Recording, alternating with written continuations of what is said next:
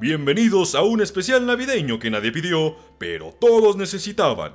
La historia que hoy nos compete involucra a dos individuos sin mucho talento, pero muchos huevos. Además, fueron los únicos que aceptaron nuestros servicios baratos y nos invitaron a su recalentado del 25.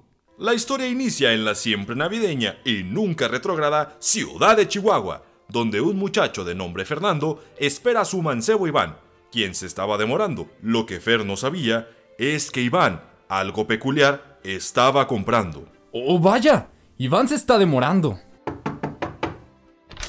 Oh, disculpa la demora, mi adlatere, pero algo peculiar tuve que comprar. ¿De qué artilugios te has ensañado, mi estimado? Deja que te cuente lo que acaba de ocurrir. Fui al Best Buy y como ya sabréis, esos gilipollas están Oh. en la ruina. Lo están. Al entrar en ese sitio, vi diversas ofertas en el lugar, pero ninguna me logró cautivar. No temáis, pues esto cambió cuando en el fondo un raro artículo vi yo. Mis ojos no lo creían. Una máquina del tiempo en el suelo yacía, lo que hizo valer mi travesía. A un tal McFly unos putazos le tuve que dar de pura cortesía, pues el hombre se quería adueñar de la mercancía. ¿Y eso qué tiene que ver con Disco Hot, Iván? Tenemos un especial navideño por grabar y a los melómanos con nuestros malos chascarrillos deleitar. Es que no he terminado de explicar. Hay algo que debes observar. El artefacto un botón trae. Este nos indica que al pasado podemos navegar y el origen de los villancicos encontrar. Pues no se hable más. Yo estaba a punto de desertar, pero ahora la aventura llama y el mejor especial navideño habremos de crear. Así que presione ese botón y al pasado hay que viajar.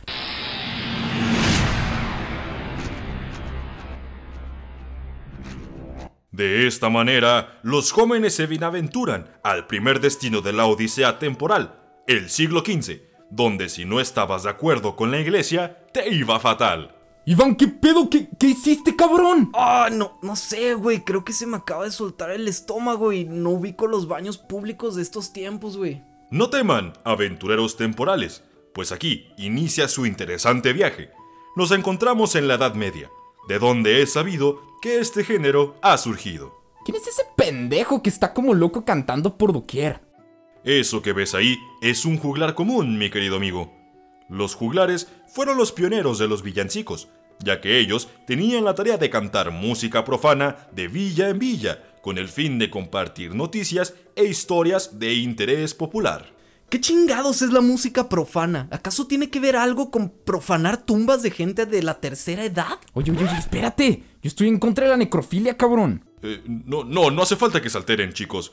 La música profana medieval surgió para divertir a las masas populares mediante la narración cantada de romances, historias de amor, etc. Ah, entonces, así sí. Date, date pues. bueno, les decía, todo esto inició en España entre los siglos XV y XVIII, tomando en cuenta el contexto histórico desde la caída de Enrique IV en 1474 hasta el descubrimiento de América en 1492.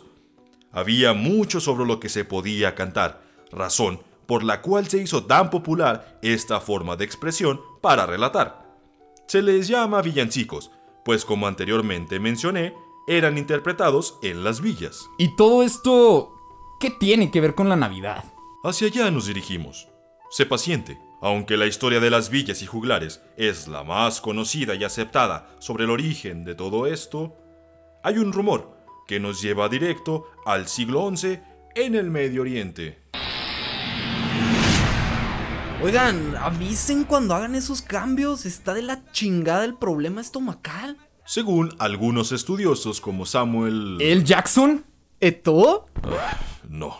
Samuel Miklos Stern, quien fue un lingüista húngaro nacionalizado israelí y británico, llegó a afirmar que las primeras manifestaciones de villancicos fueron las cancioncillas mozárabes harcha, las cuales eran una breve composición lírica escrita por poetas andalusíes, árabes o hebreos en la Hispania musulmana. Yo no confío en los musulmanes desde el 9-11. A mí la verdad me da mucho miedo Bin Laden. En efecto, mis jóvenes pupilos, los musulmanes no son de fiar. Por eso no nos extenderemos más por aquí y lo dejaremos como una teoría. ¿Por qué no nos vamos y regresamos a la Edad Media? ¡Claro que sí, hermano!